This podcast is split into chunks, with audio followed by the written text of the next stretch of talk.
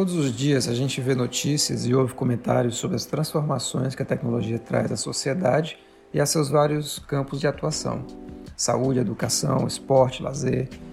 Nesse momento mesmo em que gravo esse áudio, nos encontramos em meio a uma pandemia e estamos tendo de nos comunicar, fazer compras, trabalhar e estudar por meio de tecnologias em rede. Uma tremenda ironia, pois até dois ou três meses atrás estávamos usando essas mesmas tecnologias para nos orientar no trânsito com o Waze, encontrar paqueras no Tinder, caçar pokémons no Pokémon GO, organizar encontros com amigos pelo WhatsApp, publicar fotos desses encontros no Instagram. E agora cá estamos, ainda com tais tecnologias, mas presos em casa. Em grande parte, quando se deseja falar da tecnologia, as pessoas acabam se referindo ao formato digital, aos computadores, aos celulares. Mas a gente deve lembrar que o rádio, a locomotiva, ou navio a vapor também são tecnologias que inventamos no passado. E da mesma forma como o Tinder ou o Pokémon Go, essas tecnologias trouxeram várias modificações no nosso dia a dia. De certo modo, há certa razão nesse tipo de inquietude. Se a tecnologia não é algo natural, digamos, no sentido de ser algo que se encontra na natureza, então só podemos pressupor que elas têm algum papel de reconfiguração sobre a sociedade.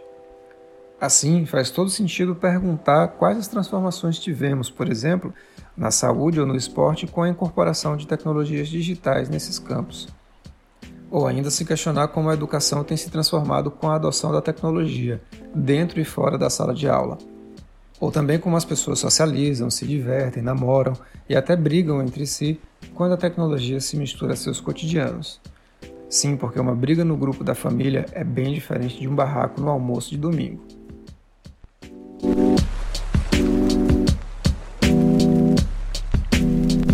As inquietudes das quais falei há pouco podem ser resumidas a outras palavras. Afinal, o que essas perguntas têm em comum é: qual o impacto da tecnologia no cotidiano da sociedade? Parafraseando o filósofo Pierre Levy, levanta uma pergunta em sentido contrário: e a tecnologia, por acaso, é um meteoro para ter impacto? Quando falamos sobre impactos da tecnologia na sociedade, no fundo estamos interessados sobre os efeitos que seu uso tem, o problema aqui é que essa forma de se questionar carrega um novelo complexo de fios que se entrecruzam e formam nós bem difíceis de desatar. Sabe quando os punhos da rede ficam enrolados em si mesmos e a rede fica toda troncha? É mais ou menos isso. Se seguirmos esses questionamentos até sua base, podemos desvelar outras várias considerações sobre a tecnologia e sobre a própria humanidade. Difícil mesmo é desenrolar esse engodo todo. Em primeiro lugar, vejamos, se nos perguntamos sobre os efeitos da tecnologia, primeiro estamos tratando ela como um fármaco, como se fosse uma substância. Um remédio tem efeitos sobre o corpo, assim como um fone de ouvido muito alto ou uma tela de computador desregulada também tem. O problema nesses casos não se encontra no frasco de remédio, no alto-falante ou no monitor, mas nos excessos de uso ou no mau funcionamento. Nesses casos, podemos falar sobre os efeitos de uma substância que entra em nossas células, podemos falar do som que chega aos nossos ouvidos e também dos raios luminosos que entram por nossos olhos. E isso está ok, porque a gente, nesse caso, está especificando certos aspectos e não tratando a dimensão tecnológica por um viés genérico, totalizante. Complicado é quando falamos da tecnologia como um todo uníssono, pois parece que estamos falando de uma entidade sem corpo, sem definição, sem especificação. Ou seja, Pode ser qualquer coisa, e isso nos leva de volta àquela ideia de contaminação da qual falamos no episódio passado. Desse jeito fica parecendo que tudo o que é criado pela humanidade é ruim, é sujo, é contaminado, e tudo que vem da natureza é bom, límpido, puro. Bom, pelo que se sabe, o novo coronavírus surgiu na natureza e nem por isso ele é bom. Segundo, quando falamos em impacto tecnológico, estamos tratando a tecnologia como se fosse extraterrestre como se viesse de fora, ao modo de um meteoro. Essa perspectiva é uma falácia por um motivo bem simples. Quem produziu e ainda produz tecnologia? Sim, a humanidade.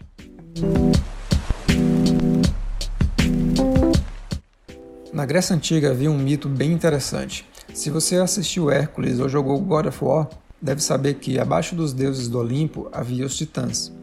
Dois deles, Prometeu e Epimeteu, tinham a difícil tarefa de criar todos os animais da Terra, incluindo o ser humano. Epimeteu foi criando enquanto Prometeu ficou de supervisor. Parece que eles não planejaram muito bem essa execução, tanto que quando chegaram ao homem, todas as qualidades já haviam sido gastas com outros animais. Velocidade, força, coragem. Não havia mais nada no estoque. Daí Prometeu foi lá e roubou o fogo do Olimpo e deu aos homens, configurando uma espécie de superioridade da humanidade frente aos outros animais. De fato, até faz sentido. Podemos não ter a capacidade de visão da águia, nem a agilidade do guepardo, tampouco a força do urso, mas podemos manusear o fogo, que assusta todos eles. Não há, afinal, registro de algum bicho que consiga fazer e manter o fogo aceso e controlado, né? O interessante dessa história é que o fogo funciona como uma espécie de centelha que acende a genialidade do ser humano e é, ao mesmo tempo, uma ferramenta de manutenção da vida. Não é à toa. Enquanto ainda vivíamos em meio a planícies e florestas, precisávamos do fogo para vários fins, como cozinhar os alimentos, nos mantermos aquecidos e até afastar outros animais perigosos. Pouco a pouco, o fogo foi sendo usado para outras finalidades, como forjar armas e armaduras. Mais adiante, também foi usado para queimar a pólvora, que foi um invento de destruição extremamente poderoso. Depois o fogo passou a alimentar a indústria, quando inventamos máquinas a carvão e depois outras movidas a petróleo. E continuamos a usá-lo até hoje, incessantemente, tanto na cozinha, quanto na indústria, quanto na guerra. Imagine passar um único dia da sua vida sem usar fogo. Ou pior, imagine-se sozinho numa ilha deserta, tendo escapado de um naufrágio. Quais as primeiras providências que você tomaria? Buscar uma caverna? Encontrar água potável? acender uma fogueira. Quando observamos a história de Prometeu nos dando o fogo e nos libertando da ignorância de nosso parentesco com os primatas, até parece fazer sentido compreender que a tecnologia vem de fora. Mas aí precisamos lembrar que essa história é um mito, assim como tantos outros, que não correspondem muito bem aos fatos. Apesar de algo natural, o fogo também é uma produção nossa. Portanto, ao considerarmos o uso do fogo ao longo da nossa história humana, faz algum sentido entendê-lo por um aspecto tecnológico. Perceba, ele pode ser produzido pela própria natureza, quando, por exemplo, dá a ocorrência de um raio sobre folhas secas. Mas nós aprendemos a dominá-lo, batendo pedras ou atritando pedaços de madeira sobre certas iscas secas. Em certo momento de nossa história da humanidade, passamos a produzir fogo, a controlá-lo, e diferente de outros animais, não temos tanto medo dele assim. Se levarmos em consideração que é o próprio ser humano que produz tecnologia, não faz sentido algum pensarmos em impacto. O próprio fogo não tem impacto. O laser usado para fazer a leitura de CDs e DVDs é também produção nossa e não tem impacto, porque é imaterial. Da mesma forma, o som que vem desses CDs e as imagens que vêm desses DVDs também não tem impacto, pois igualmente são imateriais. Se a tecnologia enquanto conceito também é imaterial, por que estaríamos autorizados a falar no impacto da tecnologia? Claro, eu entendo perfeitamente que estamos falando em termos metafóricos. Nesse caso, tudo bem, mas ainda assim há limites. A metáfora, assim como a metonímia, a hipérbole, a elipse e outras figuras de linguagem, são poderosas porque elas traduzem a realidade e ajudam a construir o mundo ao nosso redor. Ajudam a dar sentido às coisas que não entendemos plenamente. Se a gente insiste tanto em pensar a tecnologia como algo impactante, isso significa que sempre vamos tender a enxergá-la como algo vindo de fora, ou como um martelo que pode ser rebolado de longe. E a essa altura deveríamos já entender que ela não vem de fora. Ela não é um meteoro, muito menos o martelo de Thor.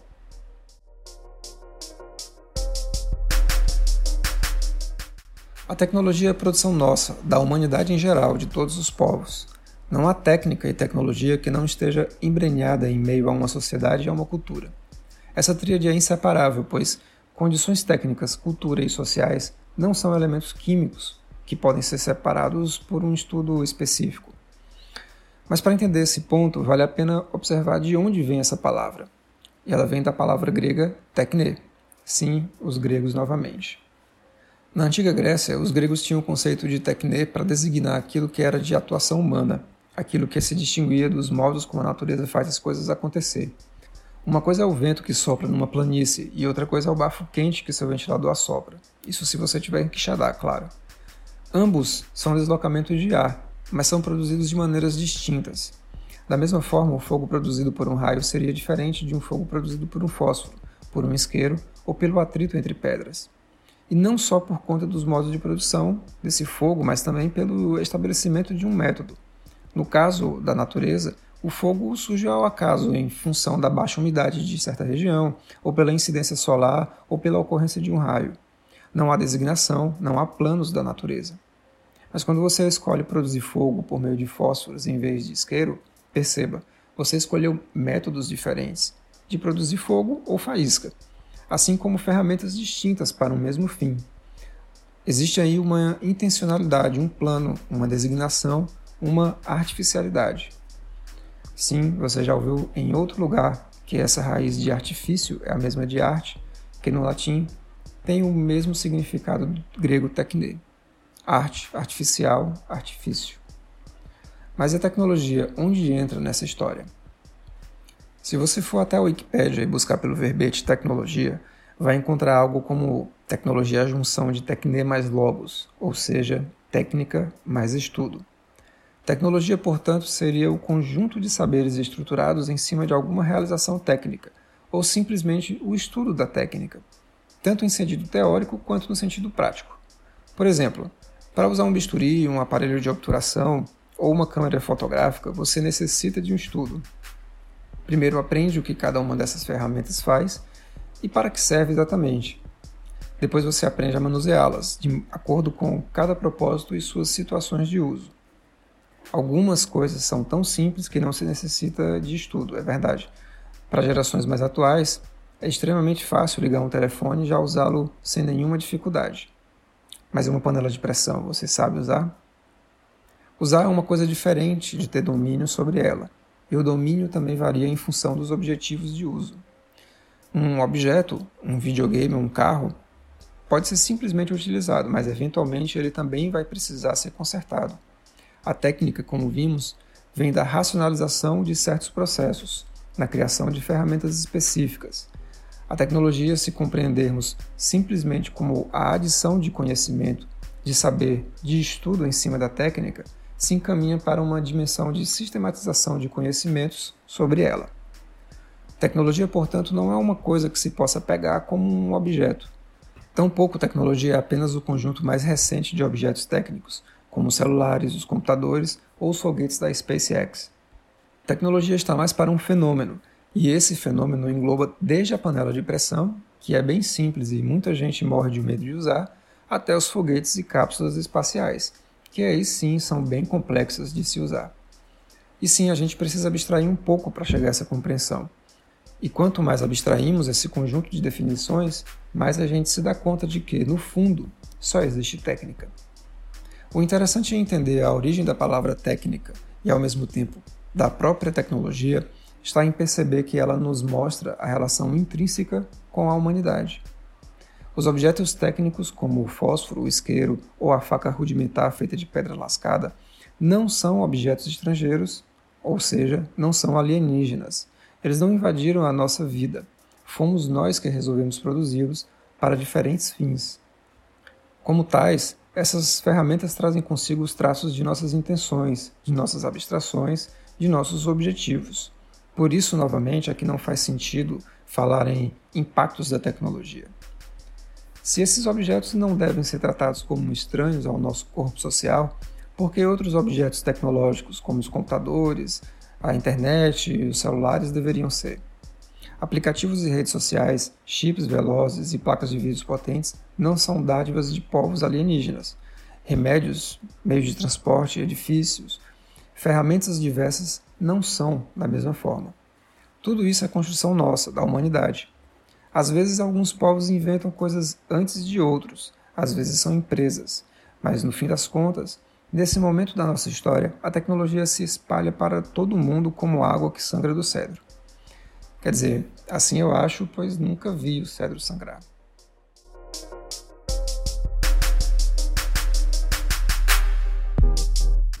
Onde quero chegar afinal? A isso mesmo, na consideração de que a tecnologia, e em sua base a técnica, faz parte do ser humano.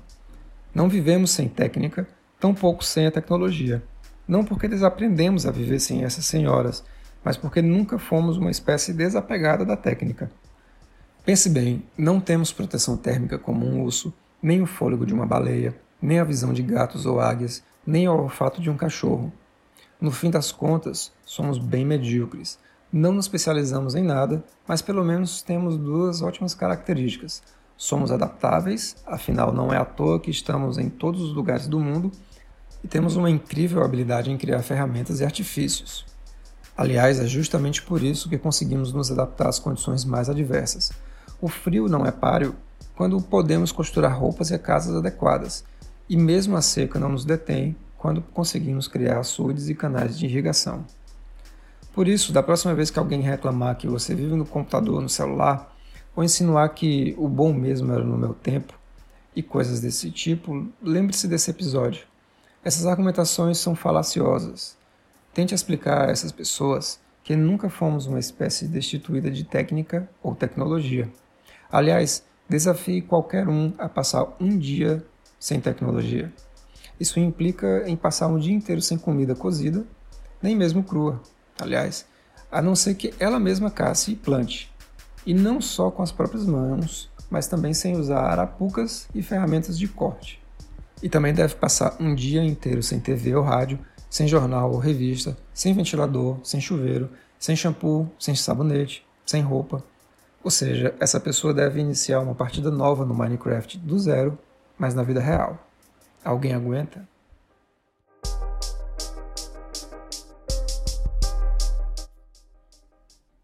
Eu sou o professor Paulo Vitor Souza e esse é o podcast da disciplina Sociedade, Cultura e Tecnologia, uma disciplina ofertada no curso de Design Digital da Universidade Federal do Ceará, no campus de Quixadá.